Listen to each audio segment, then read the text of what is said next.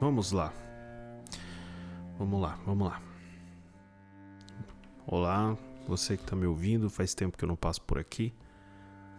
E hoje nós vamos ter que falar de um assunto que é embaraçoso, mas nós vamos ter que conversar. Nós vamos ter que falar sobre as relações da igreja com a política em 2022. A gente está na porta de setembro, um mês das eleições de 2022, e a, a igreja está profundamente entranhada com um, um dos candidatos, que é o atual presidente da República, Jair Bolsonaro.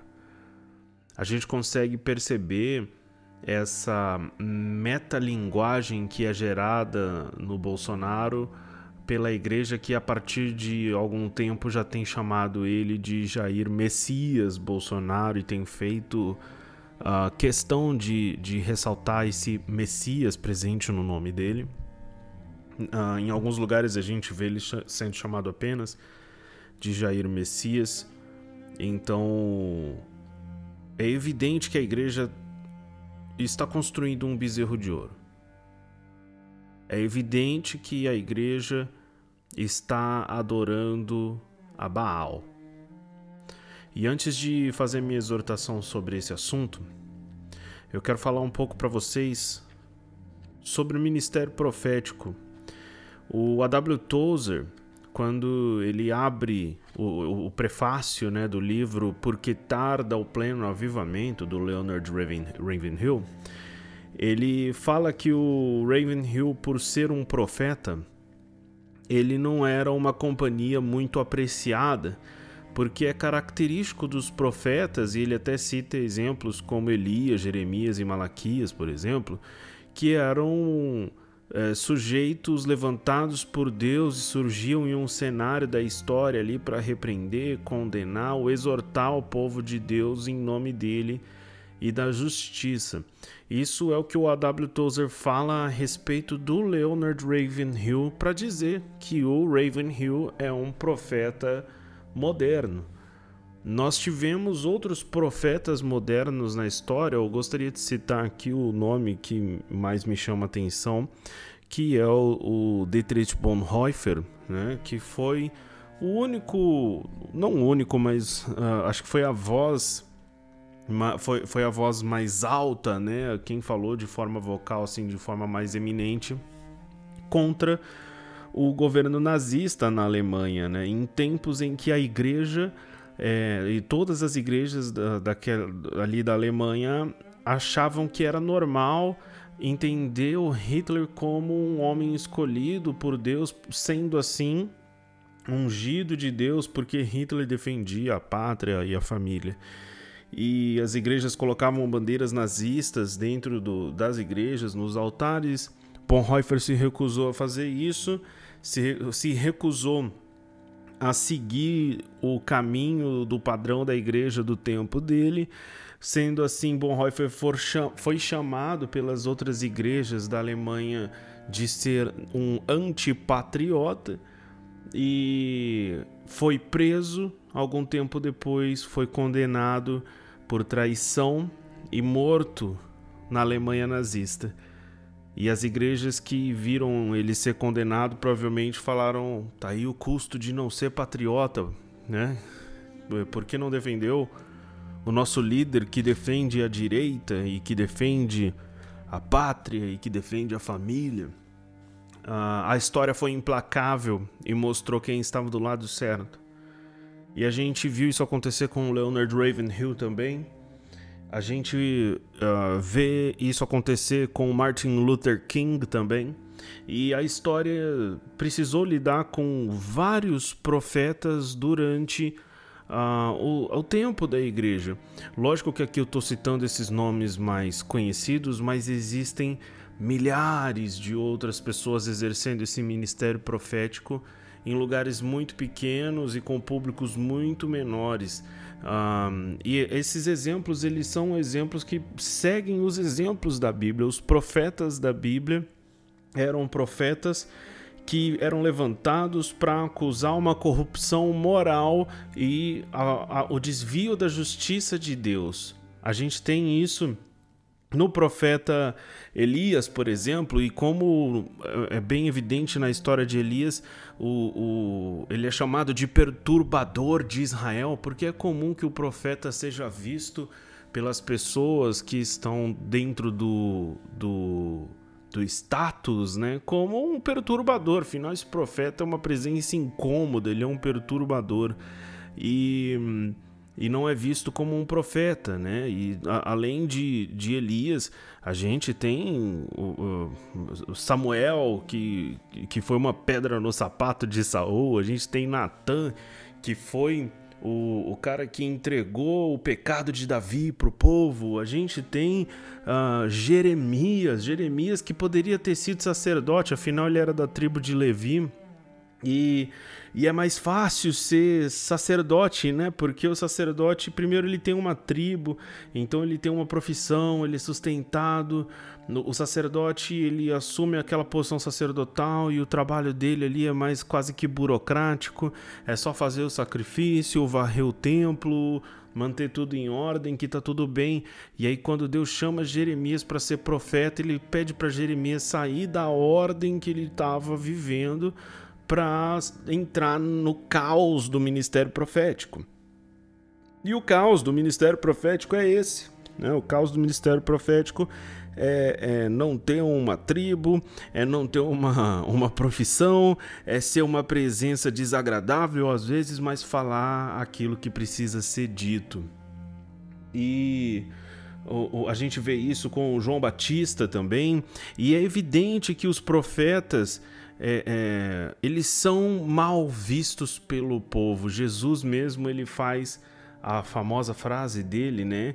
Quando ele é expulso da terra dele e ele diz: nenhum profeta é aceito na sua própria terra. Então, o ministério profético é esse ministério sofrido, ingrato e, e eu preciso dizer aqui que eu não estou querendo arrogar para mim um papel mais importante, muito pelo contrário, eu gostaria de estar tá exercendo o ministério que eu exerci até hoje nesses anos, que era o ministério pastoral, mas Deus me chamou, me trouxe a esse momento e eu espero que não seja definitivo, mas Deus, a história me trouxe a esse momento e Deus me colocou para ser essa voz profética, para falar sobre esse assunto que as pessoas têm tanto medo de falar. E eu espero que você continue conseguindo me amar, apesar de eu achar que alguns vão ter muita dificuldade de me amar depois do que eu vou dizer, mas eu espero que você entenda que para mim é mais difícil ficar quieto. É mais difícil ficar quieto. Porque o meu amor pelo, pelo, por esse Deus é grande demais para que eu reprima esse chamado e é um chamado vocal. É um chamado que eu preciso falar coisas que vão desagradar pessoas. Então hoje precisei fazer toda essa abertura sobre ministério profético para falar sobre esse envolvimento uh, sujo que a igreja tem com o Messias político.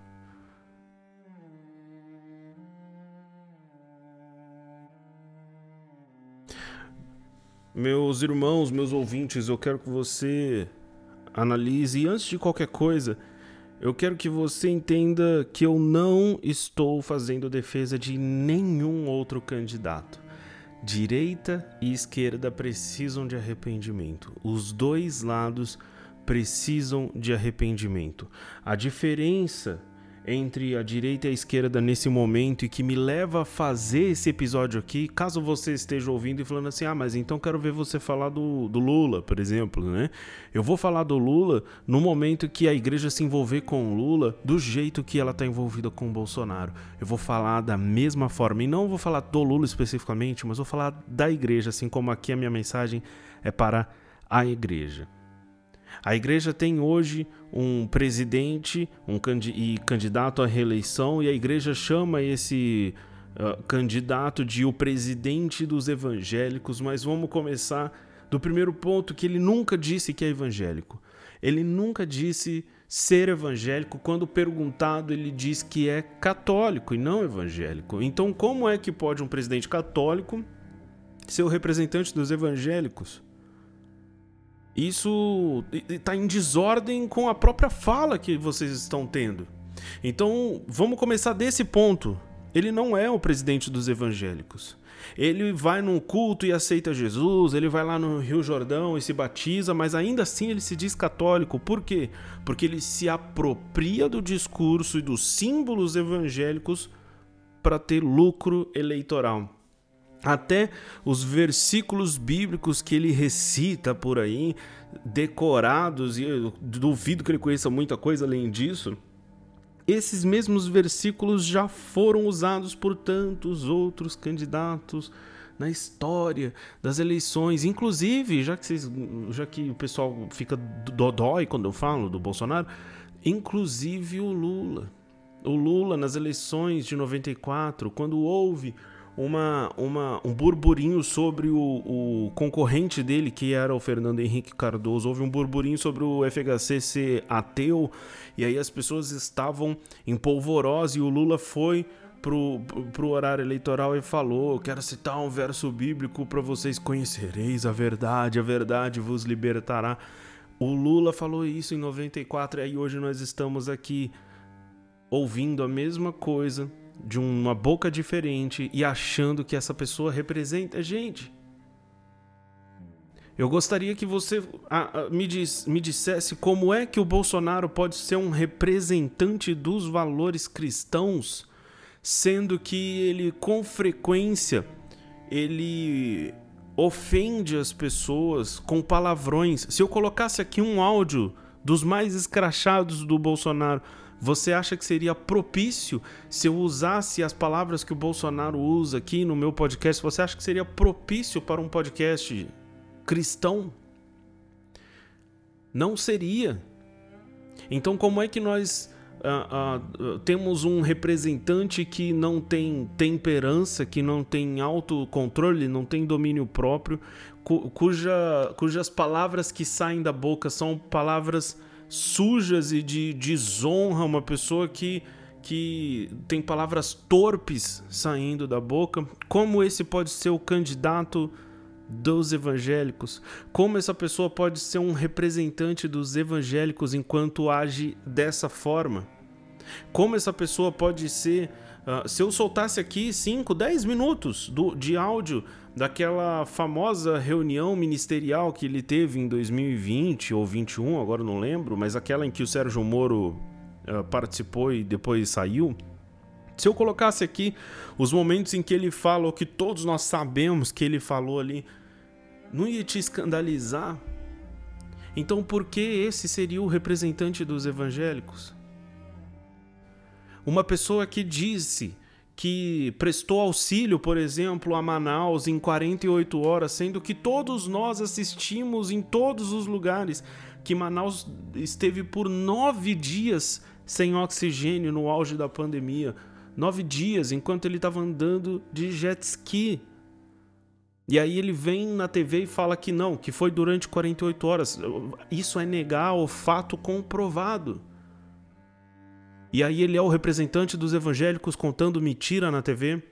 Ele é o representante dos evangélicos falando que não xingou os ministros do Supremo Tribunal Federal, sendo que tem, temos vídeos, mais de um dele xingando de palavras de baixo calão, mais de um ministro Supremo Tribunal Federal mente e ainda usa palavras torpes.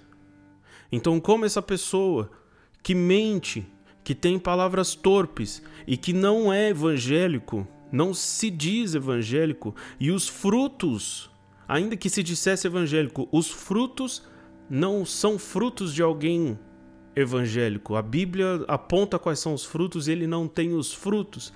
Como esse pode ser o representante da igreja? Nós, como igreja, falhamos miseravelmente ao ceder os nossos púlpitos e microfones para gente como ele. E o dia que a igreja cedeu os púlpitos, assim como já cedeu no passado para políticos do outro lado do espectro político, falha da mesma maneira. Falha da mesma maneira. Então, uh, uh, nós temos aqui um candidato e um presidente que não nos representa em nenhuma de suas atitudes. Em nenhuma de suas atitudes.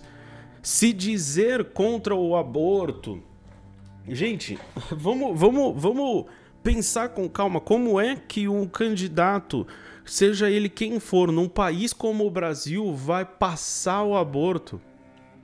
O PT esteve no poder por 16 anos e o PT nunca, nunca flertou com o aborto no Congresso. E aí agora, só porque o Bolsonaro diz, o outro lado vai legalizar o aborto? O Bolsonaro diz que o PT quer fechar as igrejas. O PT esteve no poder por 16 anos e nunca fechou as igrejas. Muito pelo contrário, as igrejas só cresceram e exponencialmente durante o governo do PT. Foi o presidente Lula que, que homologou, que assinou o, o, o decreto oficializando a Marcha para Jesus, que hoje a igreja usa para fazer o desfile de Baal de Bolsonaro. Então, como é que o PT vai fechar a igreja? Nós precisamos ser inteligentes. Nós precisamos ser o povo do livro aberto e entender que a história está se repetindo na nossa frente novamente e nós vamos ser tragados pela história. Tragados pela história se nós não ficarmos alertas com os envolvimentos que nós, como igreja, estamos oferecendo para atuantes políticos. Hoje, atuantes políticos como Silas Malafaia, como, como Marco Feliciano, falam que o PT vai fechar a igreja, que o PT é o demônio, isso e aquilo.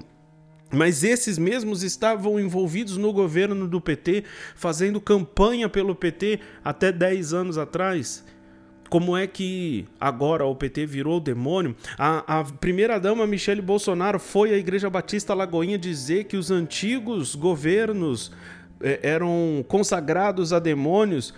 Dentro da Igreja Batista Lagoinha falar isso? Porque a Ana Paula Valadão, uma das principais referências da Igreja Batista Lagoinha, esteve incontáveis vezes com a presidente Dilma. Não só ela, como vários outros nomes da igreja brasileira. Você acha facilmente na internet gente como a Fernanda Brum, por exemplo, Aline Barros. E, e qual é o governo consagrado a demônios que, ela, que a Michelle Bolsonaro se referia? Então, nós estamos caindo num conto assim que é, é, é um conto do vigário. Nós estamos caindo, a igreja está caindo em um conto e se deixando seduzir pela ideia de possuir poder. Me digam, meus irmãos, se você se você me conhece, uh, e se você não me conhece, você pode me mandar um e-mail. O meu e-mail está aqui na descrição desse podcast. Me diga quando foi, quando foi que a igreja esteve profundamente envolvida no poder político e que deu certo. Isso nunca deu certo. Nunca deu certo. A gente teve a, a, a, a igreja nos tempos de Jesus que estava envolvida com Roma. Deu certo? Nós tivemos a igreja na Idade Média, a igreja que era a igreja que, vi, que viabilizava os reis da, da Idade Média. Deu certo a Idade Média? Nos tempos de Bonhoeffer aqui, como eu mencionei a vida dele, a igreja estava envolvida com o governo nazista. Deu certo o envolvimento da igreja? Nós somos chamados para o ministério da reconciliação e a Bíblia que diz isso. E se nós somos chamados para o ministério da reconciliação, como é que nós vamos exercer esse ministério dividindo as pessoas? Como é que nós vamos exercer o ministério da reconciliação dizendo que quem vota no outro lado não é crente, dizendo que quem vota no outro lado não pode tomar ceia, como a gente tem visto aí pela internet alguns pastores fazendo? Como é que nós vamos exercer o ministério da reconciliação dividindo o país? Nós somos uh, uma igreja viciada. A igreja brasileira está viciada em si mesma. E eu vejo esse momento do Brasil como juízo de Deus sobre a igreja brasileira. Todo mundo foi lá no Descende 2020 levantar sapato pro alto em dois meses coronavírus e todo mundo foi, foi para casa. Foi todo mundo lá levantar sapato, aí chama presidente, aí chama Silas Malafaia, aí fala que o Brasil é de Jesus e, e, deixa o político tomar conta da igreja e da pauta da igreja, mas não deu dois meses. Aí veio a pandemia para colocar a igreja no lugar. Nós estamos viciados em nós mesmos e se nós não acordarmos como igreja, quem é que vai exercer o ministério da reconciliação que a Bíblia nos confiou, meus irmãos? Quem é que vai exercer esse ministério? Ou nós achamos que vamos exercer o ministério da reconciliação falando as coisas que são ditas nos púlpitos e nas redes sociais dos evangélicos hoje? Nós vamos exercer ministério da reconciliação dessa forma? Nós vamos exercer ministério da reconciliação taxando como endemoniado aquele que, que é oposto ao nosso pensamento? Meu irmão, eu fa já falei algumas vezes, aqui no podcast ainda não falei, mas eu vou falar pela primeira vez e falo quantas vezes for necessário. Independente de quem esteja do outro lado contra Bolsonaro, eu voto no outro lado. Sabe por quê? Porque eu prefiro fazer parte de uma igreja de uma igreja perseguida do que de uma igreja corrompida. Ainda que do outro lado o PT, ou seja lá quem for que for competir o segundo turno contra Bolsonaro, ainda que seja o anticristo, eu prefiro ser parte de uma igreja perseguida do que de uma igreja que persegue, uma igreja corrompida, que é a igreja que nós estamos vivendo hoje. Eu não voto em Bolsonaro, não é porque Bolsonaro não me representa apenas, mas é porque Bolsonaro corrompe a igreja de Cristo que eu amo. Você pode votar em Bolsonaro por vários motivos, isso é entre você e a sua consciência, mas dizer que vota nele por ele ser um representante dos valores cristãos, você não conhece os valores cristãos ao dizer isso não conhece os valores cristãos, porque ele nunca exerceu nenhum dos valores cristãos durante esses quatro anos que ele esteve na presidência. Ele tem filhos envolvidos em casos de corrupção, ele, está em, ele tem esposa envolvida em casos de corrupção, ele colocou um pastor no Ministério da Educação que pediu propina em ouro e foi preso, que disparou uma arma por acidente em um aeroporto, um pastor e é essa igreja que está envolvida com esse governo, é esse governo que representa a igreja. Nós precisamos nos colocar no nosso devido lugar como igreja. O nosso devido lugar como igreja é o ministério da reconciliação. O nosso devido lugar como igreja é entender que Deus nos chamou para reconciliar. Daqui a alguns dias, nós vamos ter um país dividido, nós vamos ter um país quebrado após uma guerra. E se a igreja não acordar, quem é que vai reconciliar esse país? Não vai ser a política. Não vai ser quem for eleito que vai reconciliar esse país. Hoje, hoje eu estou gravando esse, esse episódio no dia 29 de agosto de 22. Hoje eu vi um pastor, inclusive bolsonarista, falando ah, que se Lula for eleito, ah, Deus quer purificar a igreja. Deus já está purificando a igreja, irmão. Deus já está purificando a igreja. O próprio governo Bolsonaro é purificação da igreja. E se Lula for eleito, vai ser purificação da igreja, independente de quem for eleito. Se for Ciro, se for Tebet, seja lá quem for, é, a, a igreja vai precisar passar por uma purificação. Porque a igreja hoje está envolta de forma sórdida onde não deveria estar. Eu não reconheço pessoas que eu, com quem eu, eu abracei e convivi nas igrejas, porque essas, essas pessoas estão tão apaixonadas pelos seus baals políticos que essas pessoas se tornaram irreconhecíveis. É preferível para essas pessoas serem vistas como, como soldados leais ao mito do Bolsonaro do que soldados leais de Jesus. Quantas postagens por dia você faz de passagens bíblicas e de, de versículos bíblicos, bíblicos? Quantas vezes por dia você fala de Jesus e quantas vezes por dia você fala de Bolsonaro? Me diga quem é o seu ídolo quando você tiver essa resposta. Então, meu irmão, a palavra que eu tenho aqui é dura.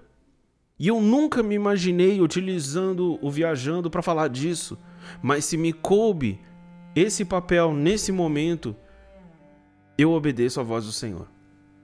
Se nesse momento me coube essa, é, é, essa função de ser essa voz profética, que talvez você não goste do que ouviu aqui, e talvez você tenha uh, pegado raiva do que eu falei aqui, raiva de mim, eu não me importo com isso, de verdade. De verdade. Eu só peço para que você reflita se você se considera um cristão e se você acha que está sendo bem representado pelo governo que nós temos hoje. Você se sente representado por um governo que mente? Você se sente representado por um governo que des descredita a ciência? Nós, como evangélicos, nós não conhecemos nem a nossa própria história, porque a primeira vacina da história foi criada por um pastor anglicano e hoje nós temos uma igreja evangélica descreditando vacina. É isso que representa a gente?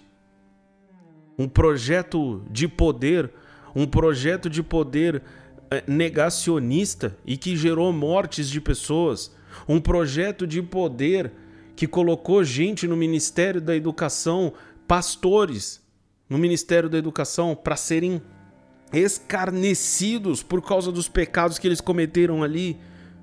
Deus vai pedir conta de todas as alianças que a igreja está fazendo.